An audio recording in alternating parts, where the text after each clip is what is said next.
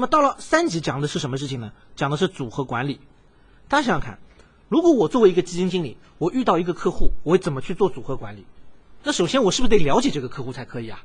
这个点我们会在今天的职业伦理里面也会给大家讲到，就说如果我不了解这个客户的话，我没有办法去帮助他进行投资的，对不对？如果他说，哎，这个人如果很有钱，如果很有钱的情况下，那么他的风险承受能力相对来说是不是会更高一些啊？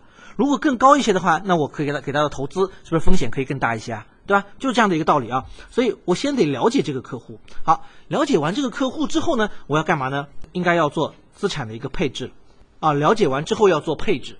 什么叫做配置？这个配置是在不同的资产大类里面做的配置。